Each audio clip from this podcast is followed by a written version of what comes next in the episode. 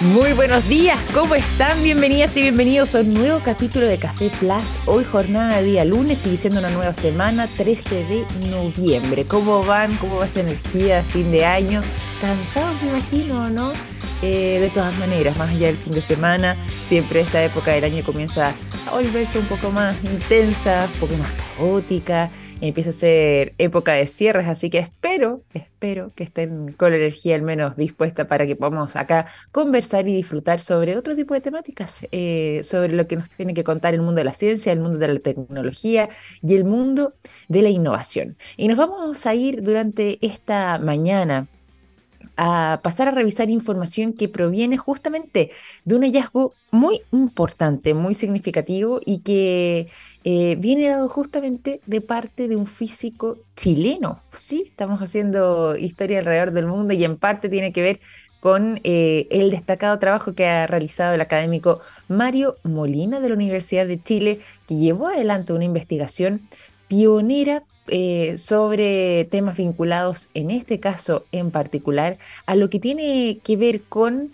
em, la, la posibilidad de ver de qué manera nuevos hallazgos en cuántica y también en óptica pueden tener impacto en las energías renovables. Está muy, muy interesante porque el trabajo que este físico chileno ha logrado realizar viene eh, a generar una promesa interesante en el mundo de eh, la tecnología óptica, pero también en las redes eléctricas, en el de la electrónica avanzada y también en, la, en el campo de las energías renovables, afectando de esta manera también a eh, nuevas perspectivas respecto a la comunicación, al menos así ha sido destacado.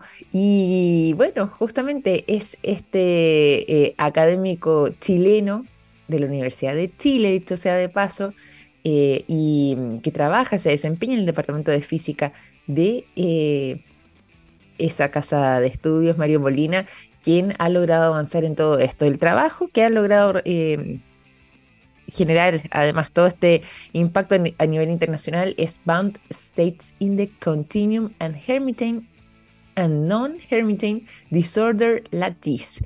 Esto es un trabajo que además fue muy exhaustivo, duró aproximadamente em, tres, casi cuatro años. Eh, logró obtener el máximo de puntaje dentro de lo que fue el concurso Fondesit del año 2020 en física teórica y experimental y estuvo andando en tres áreas fundamentales de la física cuántica, tal como se los habíamos comentado recién.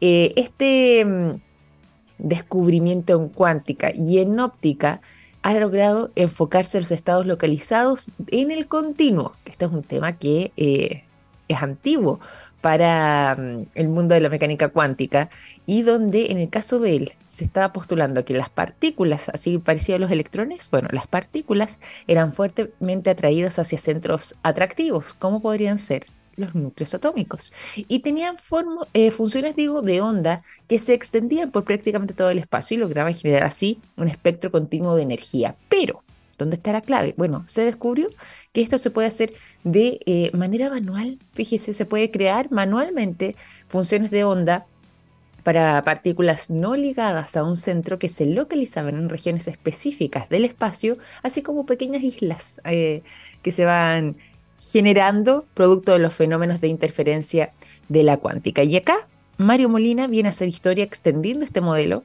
a sistemas cuánticos discretos. Y aquí lo lleva, por ejemplo, al campo de eh, la electricidad, como puede ser una red eléctrica, creando manualmente estos ejemplos de estos estados localizados cuyos resultados podrían llegar incluso eh, a tener aplicaciones en los dispositivos eléctricos. Y es así como es que justamente en este estudio de los estados de una red eléctrica biinductiva, las ondas eh, son ondas de carga eléctrica y así se logra establecer condiciones que eh, generen un estado de carga localizado en el espacio. Suena complejo, ¿cierto? Para mm, eh, quienes no, no, somos especialistas en este tipo de temas, sin embargo, lo que tiene impacto, y aquí un poco se los contábamos recién, es justamente en lo que tiene que ver con la tecnología óptica, las nuevas aperturas o las nuevas perspectivas que pueden generarse en los campos de la comunicación y además en redes eléctricas, así como la electrónica avanzada y también las energías renovables. Así que felicitaciones, muchas felicidades aquí a este tremendo eh, físico académico, además del Departamento de Física de la Facultad de Ciencias de la Universidad de Chile, Mario Molina, que está siendo destacado a nivel internacional por este trabajo. Y a propósito también de la Universidad de Chile, también de la Facultad de Ciencias, pero en este caso en lo que tiene que ver con eh, el mundo de las pedagogías científicas eh, de la Universidad de Chile, estaremos durante esta mañana junto a un tremendo invitado. Él es coautor de Cocina Lab, con nada más y nada menos que nuestra querida Andrea Obaid, que trabaja además acá en nuestra radio, que es periodista científica, conductora de TX Health, para que la sintonicen y la escuchen. Y bueno, justamente ellos dos escribieron Cocina Lab y han estado destacándose por este tremendo trabajo. Alejandro Roth, que es este subdirector de la Escuela de Pedagogía Científicas de la Facultad de Chile, de la Universidad de Chile, va a estar conversando con nosotros sobre este lanzamiento Cocina Lab como coautor en este caso junto a Andrea Ovaid. Todo eso será parte de este tremendo programa y además desde ya les hago un anuncio. ¿eh? Fíjense mucho y estén muy atentos a nuestras redes sociales porque vamos a estar realizando durante esta misma semana un concurso con el libro Cocina Lab donde ustedes van a poder participar y quizás ser uno de los ganadores o ganadoras y llevarse este libro para la casa. Así que muy atentos también a nuestras redes sociales. Antes de eso, eso sí, y antes de pasar a saludar y a conversar con nuestro invitado, nos vamos a ir a la música. Hoy no es una jornada cualquiera, hoy es un día importante, este 13 de noviembre, justamente porque se publica el álbum llamado One. Sabrán de quién estamos hablando, ¿cierto? Ah? Este disco recopilatorio de la banda de rock inglesa The Beatles y que presenta prácticamente todos los sencillos número uno que la banda logró en el Reino Unido. Además en Estados Unidos también, entre los años 62 y los años 1970. Fue publicado justamente eh, a modo mm, de aniversario, después de 30 años desde que se hubiera eh, culminado la historia de esta banda y fue la primera compilación disponible en un solo CD. Así que vamos a disfrutar justamente de música de los Beatles en este 13 de noviembre, donde estamos recordando lo que fue la publicación del álbum One con toda esta recopilación de los grandes éxitos de esta maravillosa banda británica y por lo mismo los dejamos a continuación con la canción Get Back. Ya son las 9 de la mañana con 17 minutos. Estamos en Café Plus. Nos vamos a ir a la conversación, pero antes de todo eso, les voy a contar a todos ustedes lo que a mí me contó un pajarito. Así es, me contó un pajarito que SQM tiene una exitosa alianza público-privada en litio y que trabajan día a día en todas sus líneas de negocios para entregar productos de estándar mundial en salud, en alimentación, en energías limpias y en electromovilidad, construyendo así un futuro más sostenible. ¿Cómo sé de todo eso? Fácil, me lo contó un pajarito. SQM, Soluciones para el Desarrollo Humano. Ya se los habíamos anunciado, vamos a estar manteniendo durante esta mañana una conversación muy entretenida, muy interesante y adentrándonos en el mundo de Cocina Lab. Así es, nos acompaña durante esta mañana el coautor de Cocina Lab, junto a nuestra querida Andrea Obaid, periodista científica y conductora de TX Health, eh, y estaremos conversando junto a Alejandro sobre este nuevo trabajo y además también sobre sus múltiples funciones. Además, Alejandro, como les habíamos anunciado, es subdirector de la Escuela de Pedagogías Científicas de la Facultad de Ciencias de la Universidad de Chile. Así que de este tema y por supuesto de todos los detalles de Cocina Lab, estaremos ahondando durante esta mañana. Alejandro, qué bueno tenerte por acá. Bienvenido a nuestro programa. Qué rico tenerte en Café Plus. Hola, muchas gracias, Victoria. Muchas gracias. Qué rico estar aquí. Oye, contentos además porque eh, tenemos estas buenas noticias aquí de Cocina Lab, de todo lo que ha tenido que ver con este trabajo que ustedes han estado desarrollando.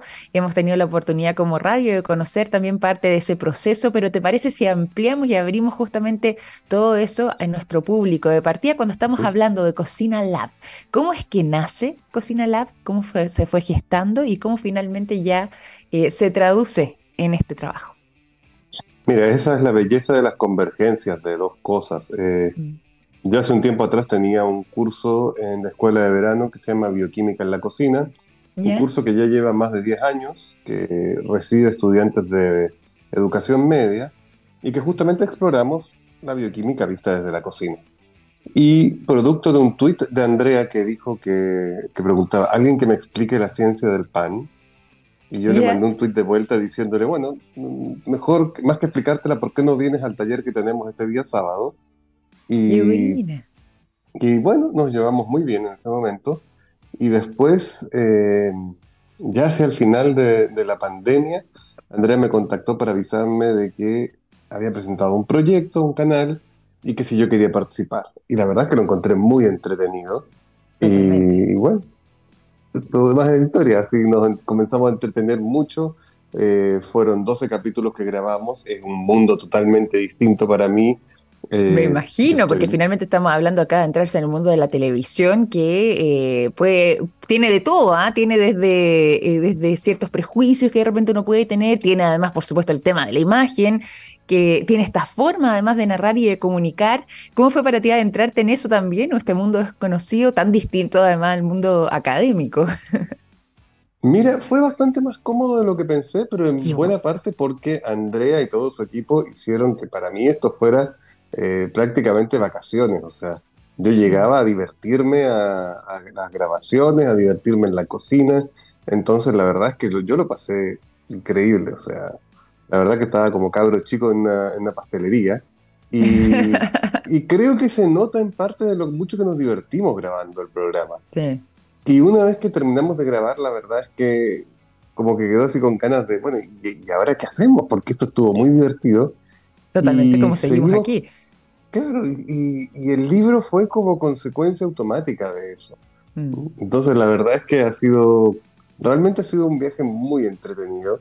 Y y además que es un viaje muy entretenido, como tú decías, de, hablarlo también con estudiantes y colegas, ¿no? Como el que te dicen, ¿cómo fue? Bueno, entonces la verdad es que lo he pasado súper bien, así que...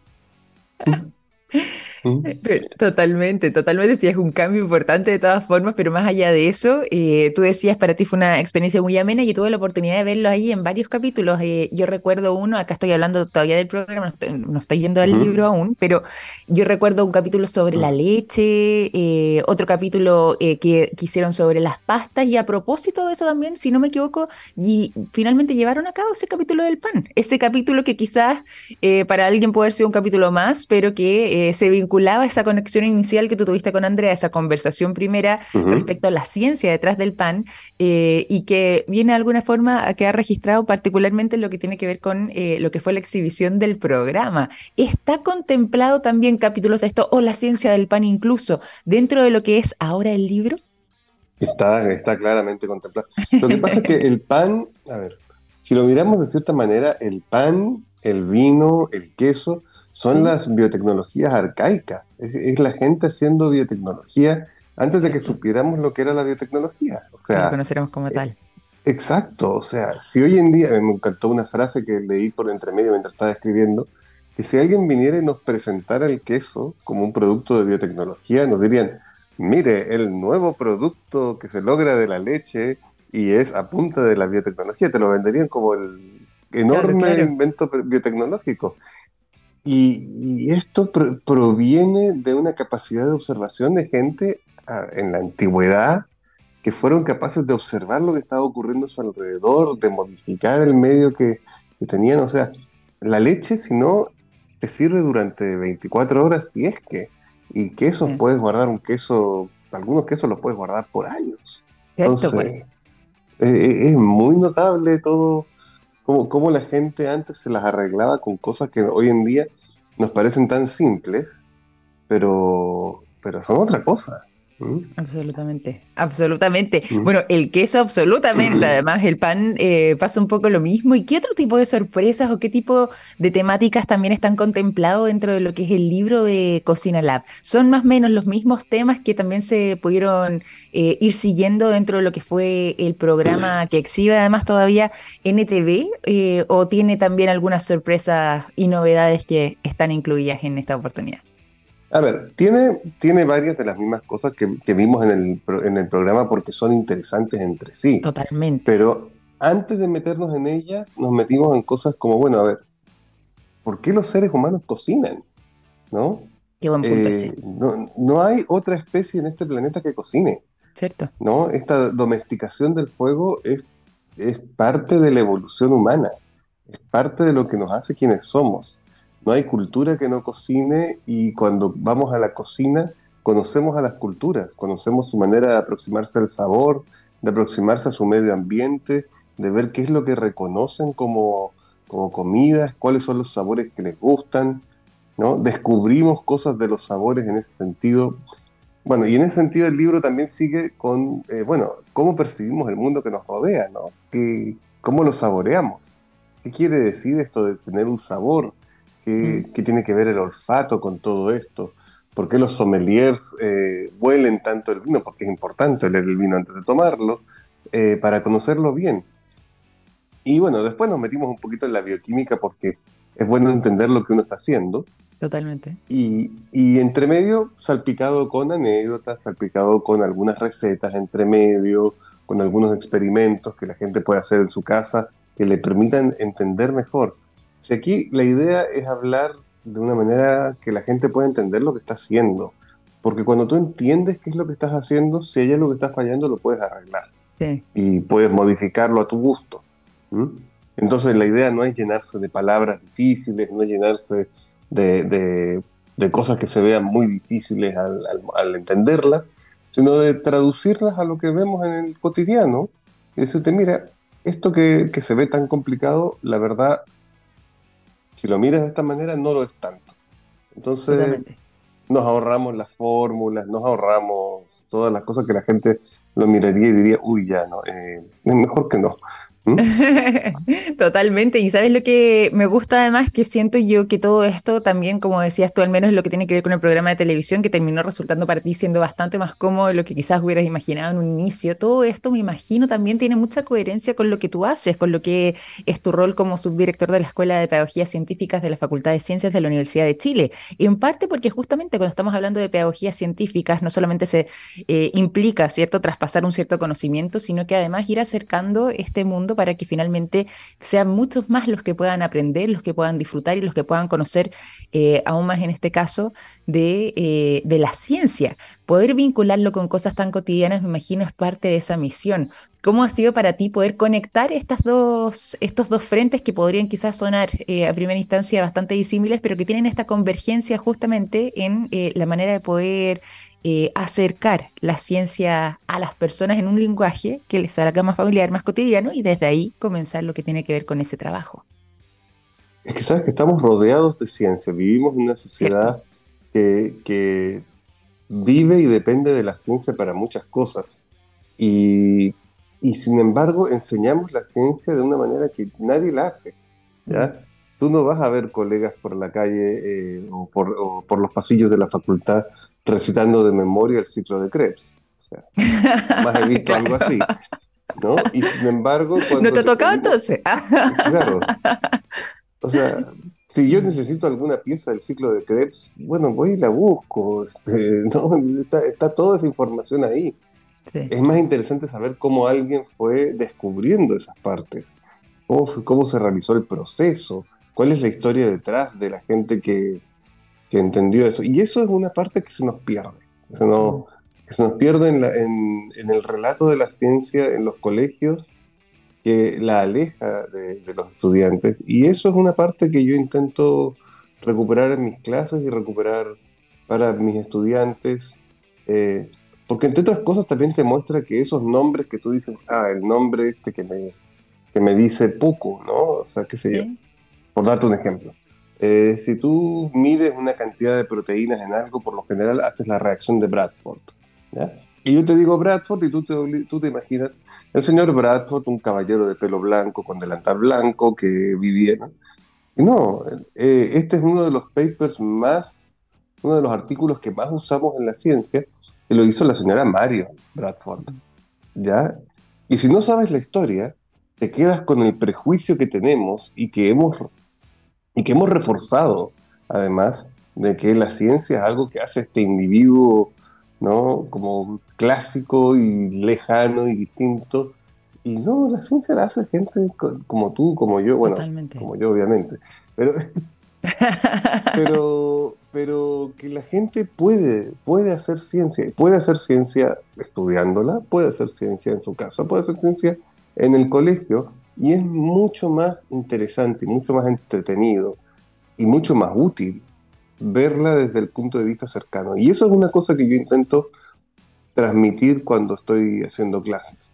Eh, no siempre es fácil, eh, no siempre resulta porque a veces tenemos mucho conocimiento que, adquirir y, algunos conceptos son más, más difíciles de convertir en, en, cotidianos que otros, pero yo creo que la disposición es lo importante ahí.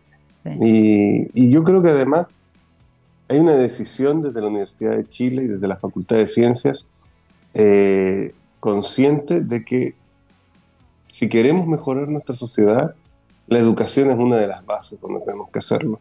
Y para ello necesitamos generar nexos entre los estudiantes de pedagogía y la gente que está haciendo la ciencia. Y es muy distinto un profesor que vea al científico allá a lo lejos a otro que agarra y dice, yo a ese le hice ayudantía. Claro, claro. Y eso me encanta. Me encanta cuando, cuando las y los estudiantes de las pedagogías le hacen ayudantía a los futuros científicos. Claro. Oye, es interesante esa, esa mirada también y esa, esa relación que tú vas, vas contando y que vas narrando y que, bueno, justamente, sobre todo más en estos tiempos donde la ciencia eh, bueno, en general ha sido parte de nuestro día a día. Lo que pasa es que ahora tenemos más conciencia quizás de aquello. Eh, es interesante no solamente también como, mm, claro, desde el punto de vista académico, sino que dentro de lo que tiene que ver con la aplicación que hacemos de ella en la vida cotidiana. Y a propósito de Cocina Lab, ¿termina entonces siendo, y aquí te lo formulo como pregunta, ¿termina siendo la cocina quizás nuestro primer y gran laboratorio? Es decir, a ese laboratorio con el que todos contamos en la casa seguramente, con el cual con un par de ingredientes podemos crear justamente cosas nuevas, tener distintos resultados dependiendo también las cantidades y las mezclas que vayamos generando. Eh, y puede ser, por lo mismo, quizás una muy buena manera, a propósito de las pedagogías, de poder adentrar a las nuevas generaciones en eh, todo lo que tiene que ver con el desarrollo de las ciencias. Totalmente, totalmente, porque el método científico se basa en lo siguiente. Yo tomo algo, opino sobre ello, Lo, digo, esto qué es, cómo funciona, qué hace, qué sabor le da a la comida, ¿ya? Y me genero una opinión, no sé, busco que, de qué se trata la cúrcuma en Internet. Y en base a lo que leo, en base a lo que, estoy haciendo una idea sobre ello, digo, bueno, a ver, esto yo creo que va a quedar rico. Esa es la predicción que yo hago. Claro. Y la ciencia se trata de que en base a la idea que yo tengo, yo hago predicciones. Y después pruebo esa predicción. Y si la predicción es correcta, entonces refirma mi creencia sobre el asunto. Y eso cuando lo pones en términos del método científico era, mi opinión es mi hipótesis, hago predicciones y sobre las predicciones hago experimentos. Y si los experimentos resultan como yo creía que iban a resultar, reafirman mi hipótesis. ¿Ya? Entonces es básicamente eso. ¿Y qué es lo otro que hace la ciencia? Informarle a otros científicos. Entonces, cuando yo le sirvo la comida a otra persona y dice, ¡ay, qué rico te quedó! ¿Cómo lo hiciste? Eso también es parte de la ciencia, que es la comunicación al resto de la, de la gente que está haciendo el experimento. ¿ya? Entonces, cuando tú compartes la receta, estás haciendo también un, un, ejercicio en ciencia. ¿Cuál es la diferencia entre los científicos y los, no sé, los alquimistas? El, alquimista se encerraba en la torre y no le contaba a nadie lo que estaba haciendo. Totalmente. En cambio, la diferencia con la ciencia es que tú haces algo y tú le tienes que explicar al resto, bueno, ya, ¿cómo lo hiciste? Entonces los demás van a intentar, ah, qué buena idea, a ver, veamos si lo hago parecido a Alejandro y si me resulta igual. Y si no les resulta igual, bueno, ¿por qué no me quedó igual? Porque así, así avanza la ciencia. Y por eso es que se acumula mucho conocimiento, porque vamos compartiendo lo que cada quien hace. Claro. Oye, qué interesante poder escucharte, poder reflexionar contigo en torno a todo esto. Y bueno, y a quienes se van sumando a nuestra sintonía, les cuento que estamos conversando durante esta mañana con Alejandro Roth, el subdirector de la Escuela de Pedagogías Científicas de la Facultad de Ciencias de la Universidad de Chile, a quien no solamente lo tenemos por aquello aquí en el programa, sino que justamente por ser coautor de Cocina Lab junto a Andrea Obaid, nuestra querida Andrea, conductora de TX Health aquí en la radio eh, y periodista científica también de larga y destacadísima trayectoria. Y juntos no solamente han estado eh, trabajando desde hace un buen tiempo en lo que es eh, Cocina Lab como programa que se transmite todavía a través del canal de televisión NTV, sino que además porque acaban de lanzar, y ahí está el rol de, de coautores, ¿cierto? el libro Cocina Lab. Y justamente recopilan parte de lo que ha sido ese trabajo eh, exhibido en televisión, pero también con nuevas novedades y con eh, recetas, con sorpresas, con eh, un montón de, cosas bien interesantes que están incorporadas también en este libro, que ya está disponible. Yo quería ir preguntarte un poco más sobre el libro en sí mismo, respecto a dónde lo podemos encontrar, ya está en las librerías, se puede eh, acceder a él, ¿cuáles vendrían siendo ahí las coordenadas para poder adquirirlo? Ya está en las librerías, eh, las clásicas librerías de, las plazas, es decir, tú vas a... Eh, ¿Cómo se llama? Antártica, a la Feria Chilena del Libro, a Queleo y distintas librerías ya están en ellas. Eh, lo puedes conseguir también por, por, la vía de internet a través de, las plataformas distintas. Y es cosa de, buscar un poquitito y va a estar. Eh, está disponible desde ya hace una semana atrás. Así que yo les animo a buscarlo. Maravilloso. Oye, y voy a agregar otro también. Para quienes no, de repente dicen, bueno, es que yo no tengo tiempo, estoy con muchas cosas, también se puede comprar directamente a través de Internet. Incluso, por ejemplo, a propósito de nuestros amigos de Busca Libre, eh, que nos han acompañado varias veces acá en el programa, también está disponible, llega directo a tu casa eh, incluso dependiendo también eh, la modalidad de compra, puedes tenerlo prácticamente en un día ya instalado ahí contigo para disfrutar eh, durante el fin de semana. Oye, antes de despedirnos, Alejandro, algún, no sé si es qué capítulo, pero alguna mirada quizás o alguna receta que también está incorporada que dentro del libro y que sea una una buena o un, buen exponente de lo que tiene que ver con la convergencia entre la ciencia y quizás estos quehaceres cotidianos. Eh, ¿Hay algo que te gustaría resaltar, que te parezca interesante, que disfrutaste más, ya sea eh, realizándolo, narrándolo, eh, o bien poniéndolo en práctica, experimentándolo junto a Andrea dentro de lo que fue la creación del libro? Mira, hay, hay muchas recetas que a uno le gusta, le gusta cuando resultan recién a mí el clásico que me pasaba es que la salsa blanca siempre me quedaba grumosa. Yo soy de esas. Por más que de repente tengo aquí el... Ay, ¿Cómo se llama este aparatito? Eh, eh, la batidora manual. Sí, pero no, no, pero esto para ir, eh, para que no quede grumoso, para que no se hagan las pelotitas, que uno lo va pasando. igual me, pasa lo mismo, porque ahí hay ciencia también detrás de la salsa blanca. Claro, lo que tú tienes ahí es una molécula muy grande, que es el almidón, que son moléculas de azúcar. Perfecto. Entonces, cuando tú le agregas eh, la leche y leche caliente y cosas por el estilo, o se lo agregas a la leche, ¿ya? Lo que va a pasar es que el almidón por encima se va a hidratar y se va a cocinar rápidamente, se va a convertir en gelatina. Y eso va a evitar que el líquido entre hacia el almidón del centro. Entonces, lo que tú tienes que lograr es hidratarlo lentamente. Entonces, típico que uno lo comienza a revolver con la mantequilla, haciendo lo que los, los chefs llaman un rux, ¿ya? Perfecto. Entonces pones mantequilla con harina o con maicena y comienzas a revolver al fuego. Y ahí, en vez de usar típicamente que uno usa una paleta de palo o una cosa así, usar uno de estos revolvedores de balón, estos típicos batidores como de muchas... Sí. De muchas... ¿sí? Entonces, lo que tú vas a lograr hacer ahí es separar mucho más estos gránulos de almidón y permitir que la leche vaya entrando más, más pareja. Y justamente ahí tienes que agregar la leche fría y de a poco para poder ir agregando eh, de tal manera que se vaya hidratando fácilmente ah, este almidón. Y mientras más lenta la agregas, mejor se hidrata parejo y menos grumos.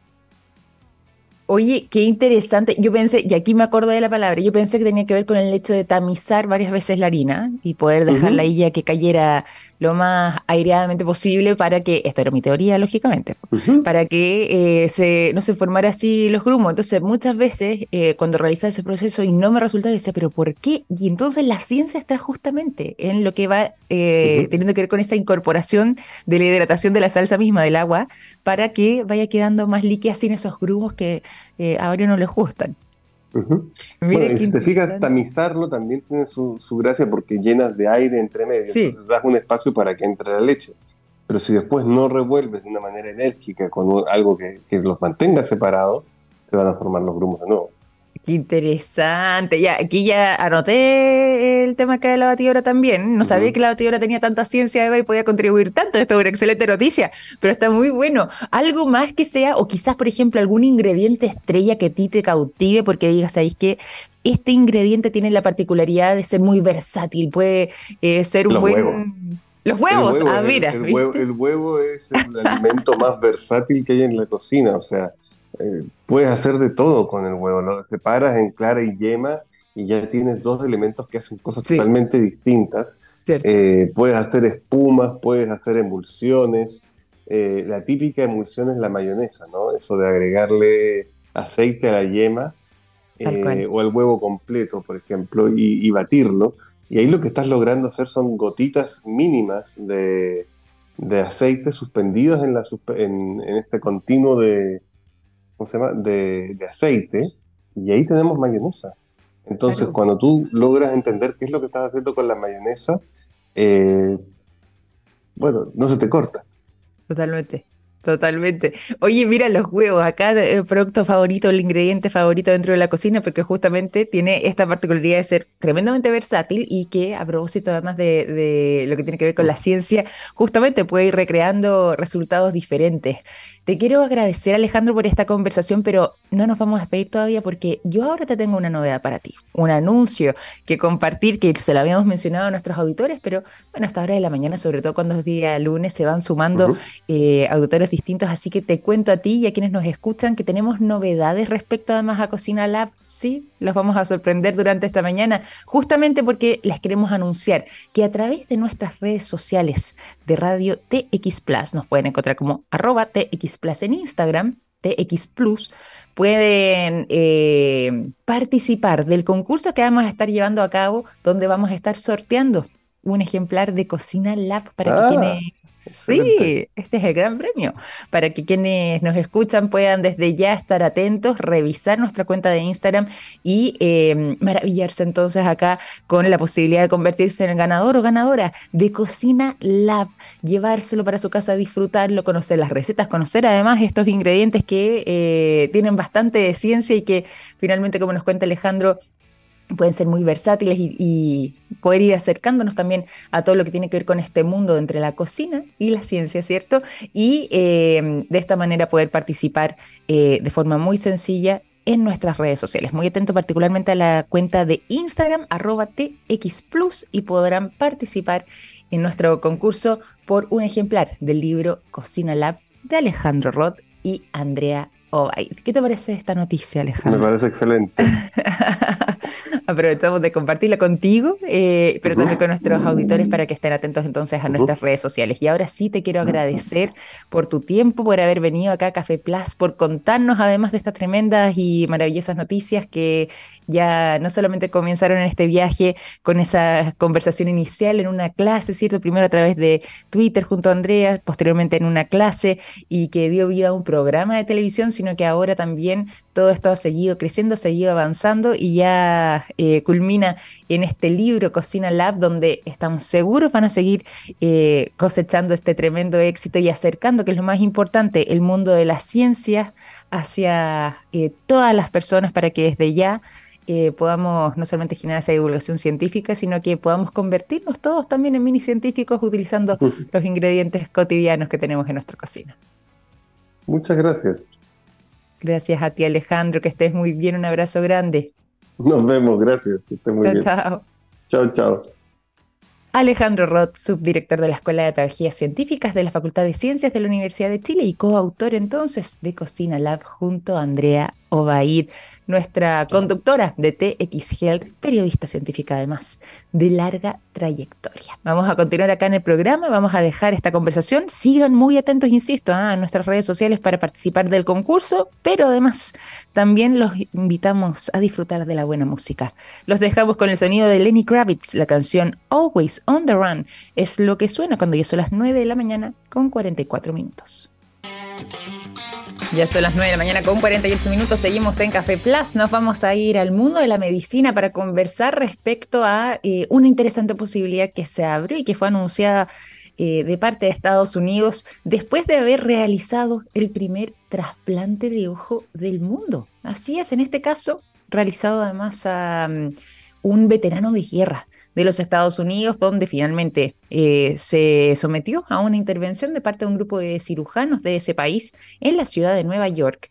Y eh, se logró entonces y de manera exitosa poder realizar este trasplante ocular completo de eh, esta persona que además había perdido el ojo izquierdo después de un accidente en este caso con líneas eléctricas. Si bien el trasplante no sucedió recientemente, no sucedió durante los últimos días o durante las últimas semanas, sí lo que tenemos después de un cierto margen de tiempo es un resultado exitoso. ¿Por qué? Bueno, porque esta intervención se hizo el 27 de mayo de este año y em, fue parte de un reemplazo además que, em, de rostro digo, que fue em, necesario poder realizar con la participación de cerca de 140 profesionales de la salud. Ese fue el equipo que estuvo detrás de esta profunda intervención para poder em, operar a este hombre de 46 años en lo que fue esta cirugía bastante larga, de cerca de 21 horas,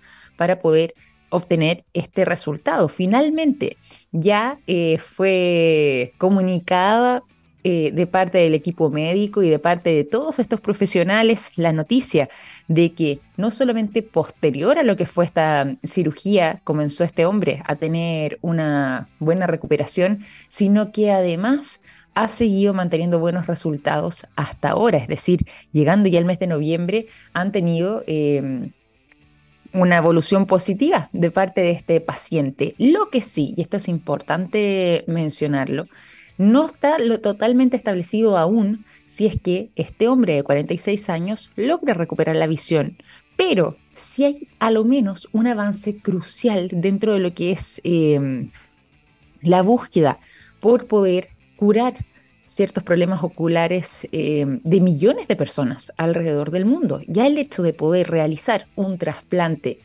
de ojo en este caso y que eso pueda ser exitoso, logrando además eh, superar lo que hasta hace poco tiempo venía siendo quizás una de las operaciones no solamente más complejas, sino que más avanzadas del mundo de eh, la oftalmología, como podría ser el trasplante de córneas, al menos ahora realizando un trasplante completo, total de un ojo, pueden abrirse nuevos campos para que eh, quizás en un futuro tengamos mayores posibilidades frente a lo que son eh, padecimientos a la visión que millones de personas tienen en el mundo. Hay que esperar todavía eh, para poder seguir viendo de qué formas continúa evolucionando, evolucionando, digo, este hombre de 46 años. Sin embargo, como les mencionaba antes, ya tenemos este antecedente de que a lo menos este... Mm, avance científico es posible de realizar y que puede ser que de alguna forma u otra se abra un nuevo camino para otro tipo de, eh, intervenciones más complejas y que puedan facilitar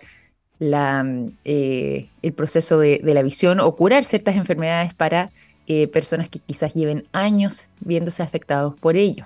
Además de todo esto, si bien todavía, como mencionábamos, no está del todo claro si es que va a poder mirar, si es que va a poder volver a ver, este hombre de 46 años, al menos en este ojo intervenido, sí eh, se tiene una esperanza de que quizás hay algún tipo de cambio y como ya ha mencionado además este hombre, este paciente de 46 años, eh, él que ha estado evidenciando este cambio de vida y bueno, él mismo menciona, si es que puedo llegar a ver a través de él, a través de este ojo, sería fantástico, sería genial. Si no, de todas maneras, eh, ya está esperanzado con lo que ha sido además, después de una intervención tan profunda, tan relevante, el hecho de poder ir avanzando en eh, lo que tiene que ver con esta recuperación. Les cuento además un último detalle, durante lo que fue la cirugía también, a propósito del tema del poder eh, ver a través de este ojo que fue trasplantado, lo que tenía que ver eh, con el trasplante en sí mismo, que como les decía, era parcialmente de rostro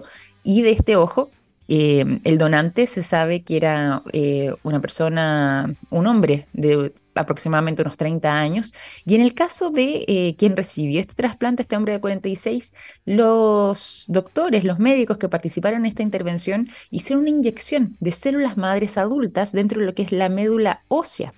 del donante en el nervio óptico para de esta forma poder contribuir en lo que tiene que ver con su reparación.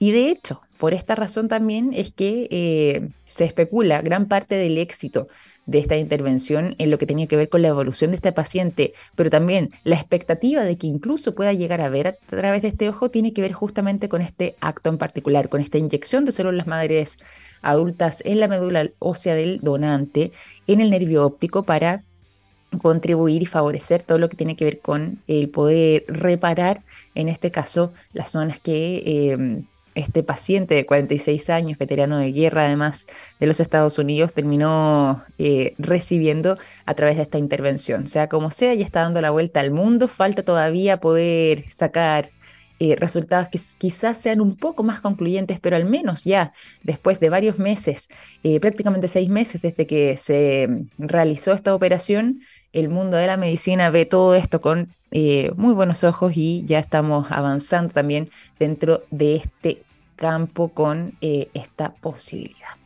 Vamos a continuar brevemente aquí, noticia corta para ir culminando este capítulo de día lunes, pero que está muy, muy interesante. Ya hay eh, novedades que eh, les queremos compartir y que provienen del mundo de la tecnología, particularmente de quienes disfrutan de los videojuegos y... Em, quienes son fanáticos de las consolas. ¿Por qué? Porque hay un anuncio importante que realizó PlayStation a través de eh, lo que tiene que ver con la Play 5. PS5 también como se le conoce, que ha logrado desarrollar un control para videojuegos que esté diseñado eh, y está realizado específicamente para personas con eh, discapacidad. De hecho, el nombre de esto es Access Controller, que es justamente este tipo de control de videojuegos de PlayStation 5, que eh, fue desarrollado por un usuario que está en una silla de ruedas y que mediante ciertas funciones adaptativas logró eh, contribuir eh, para que lo que tenía que ver con este diseño de este nuevo control se pudiera eh, lograr una buena adaptación para que pueda todo tipo de personas y sobre todo personas con discapacidad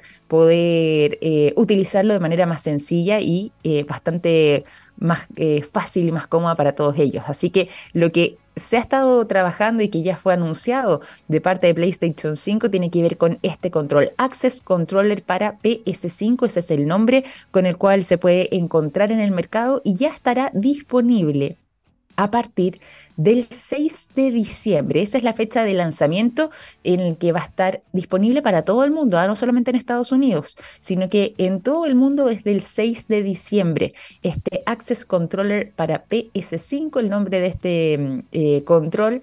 Eh, para videojuegos de Play 5 que tiene esta característica en particular que busca justamente eh, poder conectar accesorios de accesibilidad de terceros mediante además a sus cuatro puertos de expansión, eh, que va a también tener la característica de que se pueda usar eh, desde cualquier orientación en 360 grados, puede incluso crearse desde ahí hasta 30 perfiles y que, como les decía, su objetivo ahí sí tiene que ver con eh, el poder desarrollar este control de videojuegos para personas con discapacidad. Así que hay novedades del mundo de la tecnología también, eh, particularmente de PS5, PlayStation 5, con lo que tiene que ver con este Access Controller. 9.56, ya estamos en el tiempo. Nos despedimos en este capítulo de día lunes de Café Plus. Mañana los espero a las 9 en punto y ahora siguen en sintonía de Radio TX Plus. No olviden además estar, eh, además estar atentos a nuestras redes sociales para ser parte del concurso del libro Cocina Lab de Alejandro Roth y nuestra querida Andrea Obaid. Así que ahí otra invitación realizada para todos ustedes para que participen entonces en nuestra cuenta de Instagram. Un gran abrazo, que estén muy bien, que tengan un tremendo día lunes. Chao, chao.